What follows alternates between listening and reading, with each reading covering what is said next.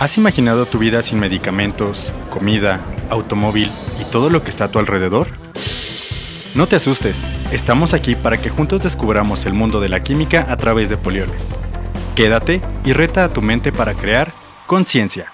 La semana pasada fue el Día de la Mujer, y es por eso que Diana y yo decidimos que las mujeres fueran las protagonistas del episodio de hoy.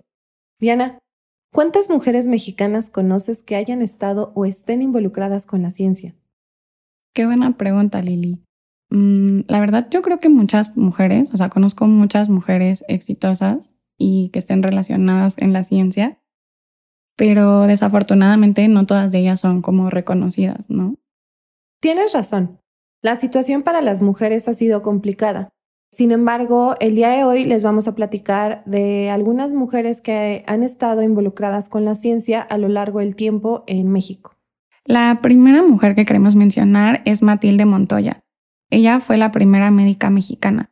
A los 24 años solicitó su inscripción a la Escuela Nacional de Medicina. Gracias a ella, las puertas de la medicina se abrieron a otras mujeres por más de medio siglo. Alejandra Haidar Matalobos fue la primera mujer graduada en física. Gracias a ella se creó la colección de la ciencia del Fondo de Cultura Económica, Ahí invitaba a investigadores universitarios a escribir libros de ciencia para el público que no era especializado. Elia Bravo Olis. Ella fue la primera bióloga titulada en nuestro país. Formó el herbario y estudió las cactáceas mexicanas. En el año 2000 se creó la Reserva de la Biosfera de Mestitlán en Hidalgo, gracias a su trabajo en esa zona. Susana Spiro Ribeiro.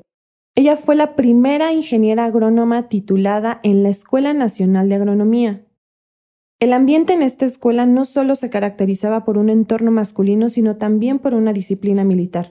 Hoy se le reconoce no solo por su impulso a la biotecnología, sino también por la apertura de género que logró en este centro. Julieta Fierro Gosman. La astrofísica mexicana es investigadora titular del Instituto de Astronomía de la UNAM. Además, es profesora de la Facultad de Ciencias. Igualmente, es divulgadora reconocida internacionalmente, autora de 40 libros y decenas de publicaciones. Esperanza Martínez Romero, investigadora del Centro de Ciencias Genómicas, estudió la relación entre las bacterias benéficas y la salud de las plantas. Promueve el interés para la adopción de prácticas sostenibles y el uso de biofertilizantes. Como resultado de su investigación está el aumento de la productividad agrícola, que contribuye a la seguridad alimentaria y al mismo tiempo reduce el uso de fertilizantes sintéticos, esto también ayuda a proteger el medio ambiente y a la diversidad. Como comentábamos al principio, este es un pequeño homenaje para todas las mujeres que formamos parte de la ciencia, para que nos demos cuenta de lo que somos capaces de hacer. En el episodio de hoy queremos hablar sobre la industria farmacéutica, ya que es uno de los mercados a los que nuestros productos pueden enfocarse. Lili, ¿sabes qué es la MIF? Yo creo que es una asociación eh, que está enfocada en la farma, ¿no, Diana? Pues es la Asociación Mexicana de Industrias de Investigación Farmacéutica. Te preguntaba porque encontré un dato que me llamó la atención acerca de esta asociación. El 52% de las posiciones de las empresas asociadas a la MIF son ocupadas por mujeres. Es un dato súper importante, ¿no, Diana? No sé si te acuerdas o te pasó a ti en la universidad que muchas de nosotras éramos mayoría en nuestras clases de, ingeniería química. En mi caso, no. De hecho, éramos súper poquitas niñas, pero por ejemplo, para QFB, que va más enfocada a la industria farmacéutica, sí estaba como en proporción, ganaban las mujeres. ¿En serio, Diana, eran tan poquitas? Pues sí, éramos como cuatro o cinco, pero pues también mi grupo no era tan grande, entonces lo que sí es que vi que, o sea, las siguientes generaciones ya estaba como más mixto, ¿sabes? O sea, claro. ya había como casi 50-50 de hombres y mujeres. Digo, qué bueno que han ido incursionando en, estas nuevas eh, carreras las mujeres, ¿no? sí, y está padre que no por ser una ingeniería es solo de hombres, ¿no? O no por ser... Como mecánica o mecatrónica, que capaz que ahí hay más hombres, pero en estas industrias donde estamos nosotras sí habemos más mujeres. Pero bueno, eh, para empezar igual con la industria farmacéutica, eh, regresando un poquito, eh, el otro día me quedé pensando, ¿sabes cómo funciona un fármaco? O sea, a mí me causa como mucha, bueno, me llama la atención que como que lo hacemos muy normal, ¿no? Ay, me duele la cabeza, me tomo una pastilla, se me quita y ya. O ay, me duele el estómago y lo mismo, ¿no? Pero pues cómo realmente actúa el medicamento en nuestro cuerpo y pues las diferentes formas de suministrarlo, ¿no? Claro. Y digo, y nosotras estamos muy inmersas en esa parte de que eh, pues vendemos excipientes como tal, que van para jarabes, que van para cápsulas, tabletas, pero de pronto como que olvidamos cómo es que un, un medicamento está constituido. ¿no? Exacto. Así es. Entonces, eh, más o menos les vamos a explicar ahorita cómo es que eh, están formados los medicamentos para que nosotros nos podamos adentrar a lo que comercializamos, ¿va? Entonces, Diana, si quieres, platícanos más o menos de qué van eh, los medicamentos. Pues los medicamentos están constituidos principalmente por dos tipos de sustancias.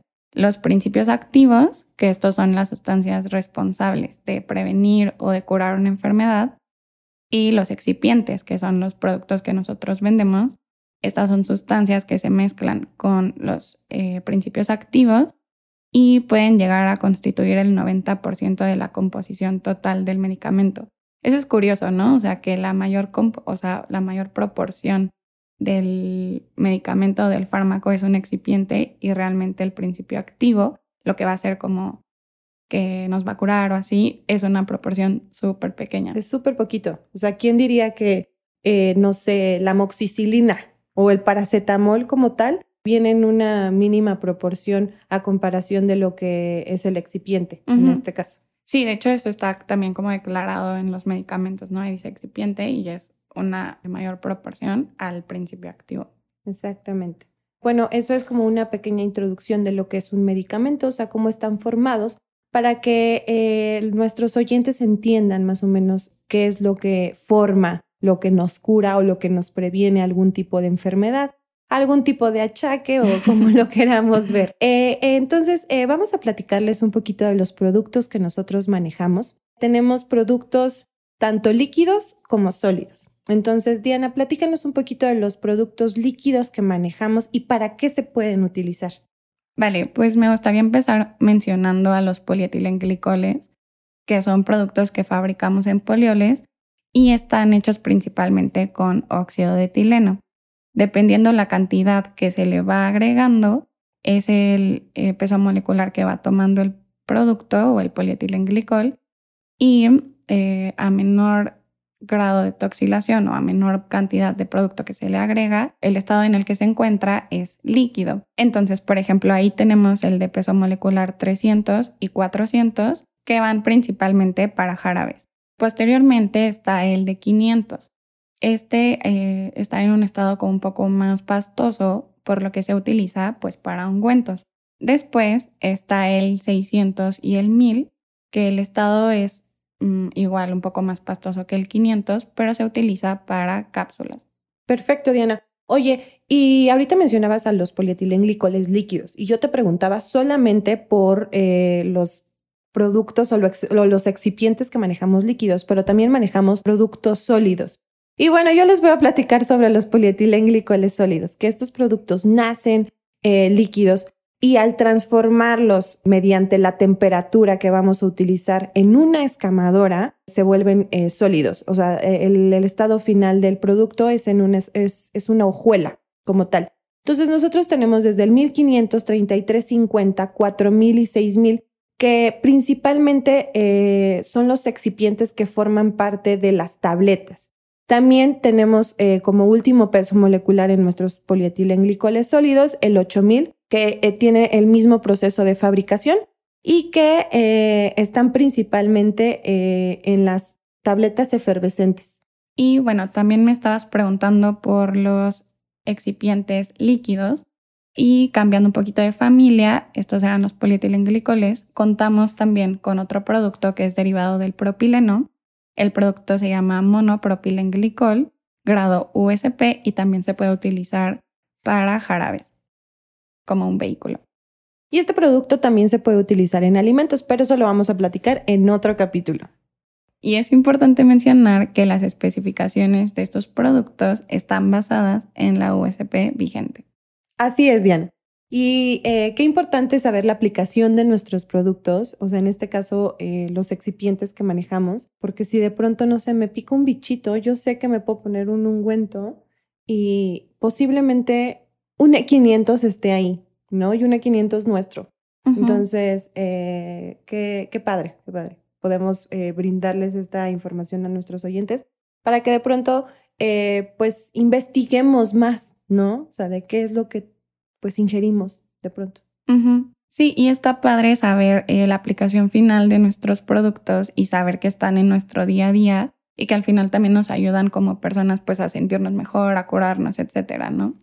Y también lo padre es que estos polietilenglicolios o el MPG que mencionábamos no nada más se pueden utilizar para farma, ¿no? Pero bueno, eso va a ser algo que vamos a estar explicando también en otros capítulos.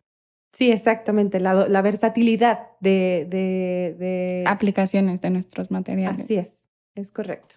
Y bueno, eh, ya para terminar el capítulo, eh, queremos agradecer a todas las mujeres que forman parte de la industria, que han estado ahí con ímpetu, con eh, muchísimas ganas de crecer, queriendo ser mejores día con día. Muchas gracias a ti, hermana, mamá, compañera, Sí, y es importante eh, no olvidar que podemos lograr lo que nos propongamos, ¿no? Y que no importa el tipo de industria, no importa que si desde chiquitas nos dijeron, no, esto es para tal tipo de género o así, no, simplemente si a ti te gusta, lo puedes hacer. Si tú quieres, también, ¿no? Lo puedes lograr. Entonces, pues gracias a, todas las que forman parte, como dice Lili, de la industria de polioles y, y pues las que se proponen cambiar el mundo día a día. Estamos aquí para que juntos creemos conciencia.